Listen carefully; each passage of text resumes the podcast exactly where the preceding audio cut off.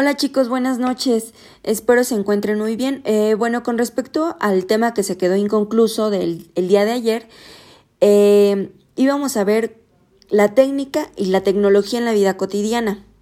¿Y para qué se hacen esto? Pues para satisfacer las necesidades, sobrevivir o facilitar diversos labores.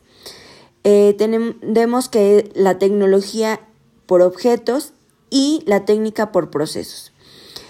Eh, la tecnología es un campo del conocimiento que estudia la técnica si ésta se ocupa del procedimiento o del saber hacer algo. Eh, la tecnología reflexionará y desarrollará herramientas, aparatos o sistemas que servirán para algo.